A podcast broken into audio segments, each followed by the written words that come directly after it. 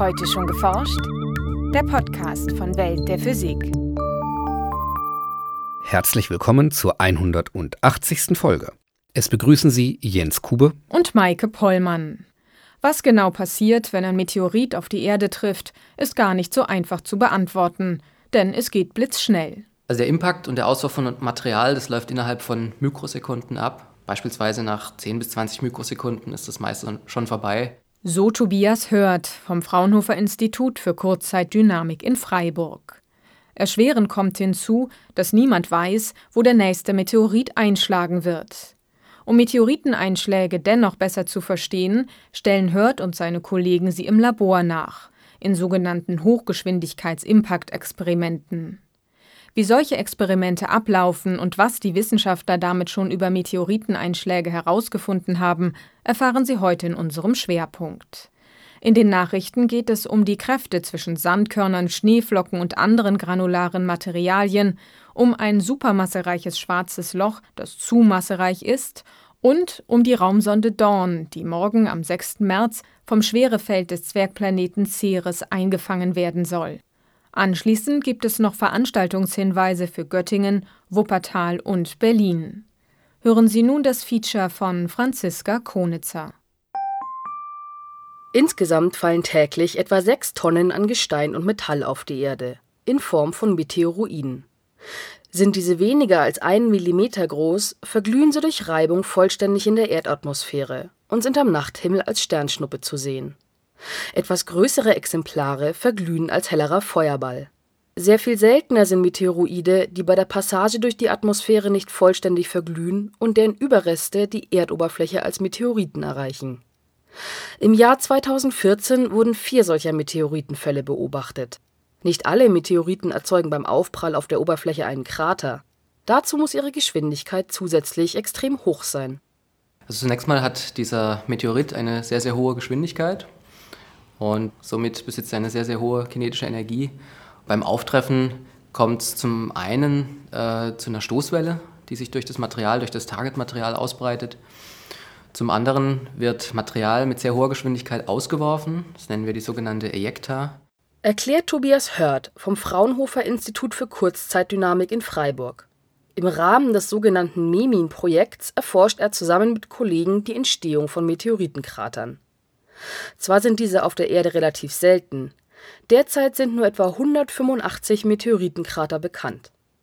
Aber auf Himmelskörpern wie dem Mond oder dem Mars gibt es sehr viel mehr Krater, da deren dünne Atmosphären die fallenden Meteoroide kaum abbremsen.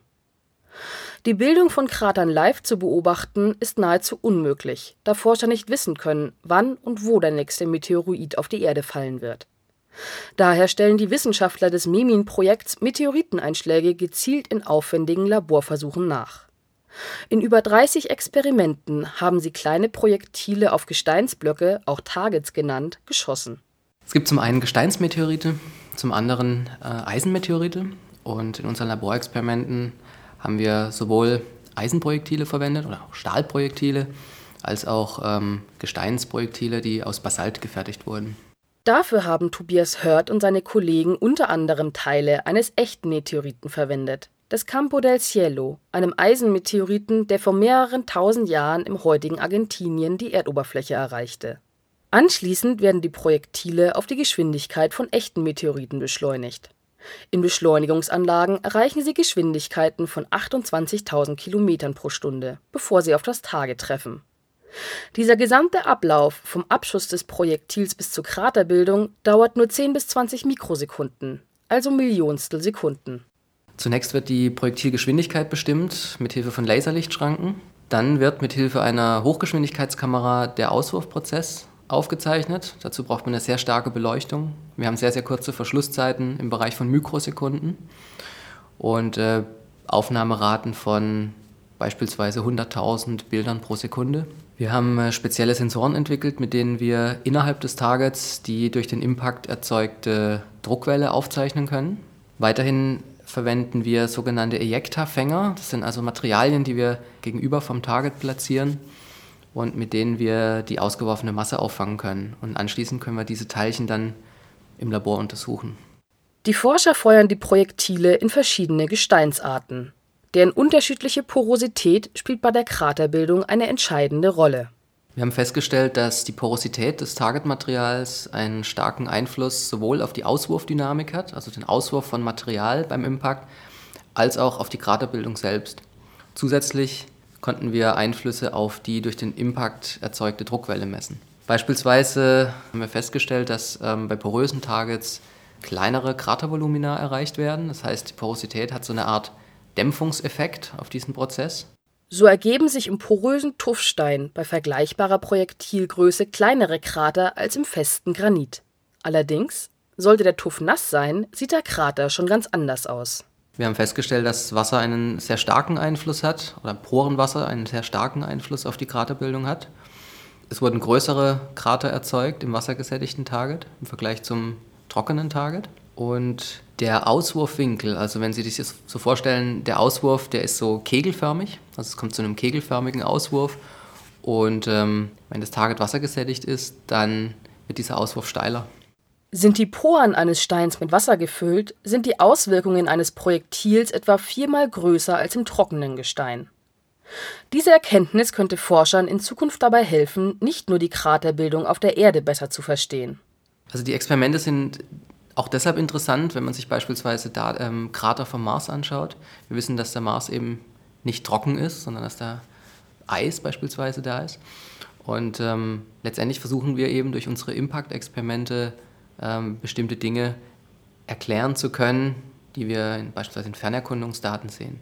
Aber auch auf der Erde gibt es eben bestimmte Phänomene, die beim Krater auftreten, die auf äh, das Vorhandensein von Targetwasser zurückgeführt wird. Experimente mit Sandstein als Targetmaterial haben gezeigt, die Beschaffenheit des Auswurfmaterials wird davon beeinflusst, wie viel Wasser das Gestein enthält. Bei nassem Sandstein zersplittern die einzelnen Quarzkörner in relativ große Bruchstücke, bei trockenem Sandstein hingegen in kleinere und dafür gleichmäßig große Fragmente. Bleibt die Frage, ob diese Ergebnisse aus dem Labor sich auch auf echte Meteoritenkrater anwenden lassen. Die Wissenschaftler nutzen dafür sogenannte Skalierungsgesetze, die vom Kleinen aufs Große schließen lassen. Wir haben beispielsweise Experimente an zwei verschiedenen Anlagen durchgeführt. Sehr, sehr, auf sehr, sehr kleinem Maßstab mit millimetergroßen Projektilen, auf sehr, sehr großem Maßstab mit zentimetergroßen Projektilen. Und ähm, wenn wir dann diese Skalierungsgesetze anwenden, dann sehen wir, dass das doch ganz gut passt. Und es gibt uns doch Hoffnung, dass äh, wir unsere Ergebnisse auf natürliche Ereignisse hochskalieren können. Inzwischen ist der erste Teil des Memin-Projekts beendet. Für Tobias Hört und seine Kollegen geht das Projekt nun in die zweite Phase. In Zukunft wollen die Wissenschaftler weitere Targetmaterialien wie etwa Marmor untersuchen und sich den Zeitraum während und kurz nach dem Einschlag genauer ansehen. Nachrichten über ein neues Bildgebungsverfahren für Einblicke in die mikroskopischen Kräfte zwischen Sandkörnern, Schneeflocken und anderen granularen Materialien berichtet ein Forscherteam in Nature Communications.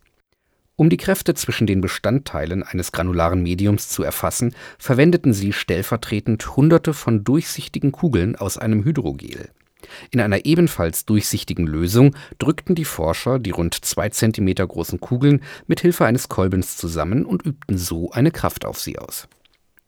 Aus einer Serie von zweidimensionalen Aufnahmen dieses Modellmediums konnten die Wissenschaftler ein dreidimensionales Modell der Hydrogelkugeln und ihrer Verformung erstellen. Das ermöglichte ihnen, die Kräfte unter den einzelnen Teilchen zu rekonstruieren diese Kräfte konnten die Forscher schließlich mit der Kraftwirkung durch den Kolben in Beziehung setzen und so erklären, wie das granulare Material als Ganzes unter der Einwirkung von Druck reagiert. Dieses Wissen ist interessant, um die Prozesse hinter Lawinen oder Erdrutschen zu verstehen. In beiden Fällen verhält sich das Material anfangs wie ein stabiler Festkörper.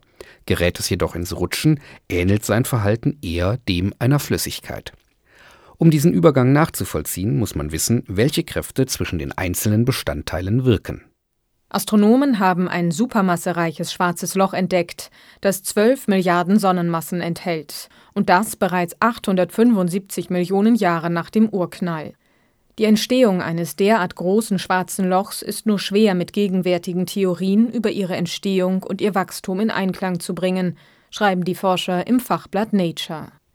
Denn die ersten großen schwarzen Löcher nach dem Urknall vor 13,8 Milliarden Jahren besaßen vermutlich eine Masse zwischen 100 und 100.000 Sonnenmassen. Indem schwarze Löcher miteinander verschmolzen und durch den Zustrom von umgebender Materie nahm ihre Masse stetig zu. Doch diesem Prozess sind Grenzen gesetzt. Die einfallende Materie erhitzt sich und beginnt zu leuchten. Die emittierte Strahlung übt einen Druck auf die zuströmende Materie aus und bremst so das Wachstum der schwarzen Löcher. Damit das nun beobachtete schwarze Loch in derart kurzer Zeit auf eine so gewaltige Masse anwachsen konnte, muss es ständig die maximal mögliche Menge an Materie aufgenommen haben. Die Theorie sagt jedoch voraus, dass ein solches Wachstum am Limit maximal 10 bis 100 Millionen Jahre andauern kann. Die neuen Beobachtungen deuten den Forschern zufolge darauf hin, dass schwarze Löcher schneller wachsen als ihre Wirtsgalaxien. Doch wie ein solches rasantes Wachstum vonstatten geht, wissen sie bislang nicht. Am 6. März erreicht die Raumsonde Dawn ihr zweites Ziel, den Zwergplaneten Ceres, nachdem sie in den Jahren 2011 bis 2012 um den Asteroiden Vesta kreiste. Die Mission von Dawn startete im September 2007 und führte im Jahr 2009 am Planeten Mars vorbei, um Schwung zu holen. Für die interstellare Reise nutzte Dawn ein Ionentriebwerk. Mit einem langsamen Annäherungskurs kommt das Raumfahrzeug dem Ziel Ceres immer näher und wird nun von dessen Gravitationsfeld erfasst. Schon bei der Annäherung konnte Dawn spektakuläre Aufnahmen von Ceres Oberfläche machen. So wurden mehrere sehr helle kleine Punkte entdeckt, bei denen es sich nach Spekulationen um Wassereis handeln könnte. Bis Sommer 2015 soll die vollständige Kartierung von Ceres abgeschlossen sein Mehr zur Dawn-Mission, damals noch mit dem Schwerpunkt Vesta, können Sie in Folge 87 unseres Podcasts nachhören. Und nun zu unseren Veranstaltungshinweisen. In Göttingen hält Professor Ulrich Christensen vom Max-Planck-Institut für Sonnensystemforschung den Vortrag des Kometen Kern, erste Ergebnisse der Rosetta-Mission. Am 10. März um 20 Uhr im Hörsaal 010 des zentralen Hörsaalgebäudes der Uni Göttingen. Der Eintritt kostet 3,50 Euro. In Wuppertal spricht Professor Robert Harlander von der dortigen Universität im Rahmen der DPG Frühjahrstagung zum Thema Tatort Urknall Schnitzeljagd im Teilchenzoo. Der Vortrag gibt einen allgemeinverständlichen Überblick über unsere heutige Sicht der Natur. Woraus besteht die Welt? Welche fundamentalen Bausteine der Materie sind im Urknall entstanden und welche Kräfte wirken auf sie? Zu hören ist der öffentliche Abendvortrag am Mittwoch, dem 11. März um 20 Uhr im Hörsaal 33 im Gebäude K der Universität Wuppertal.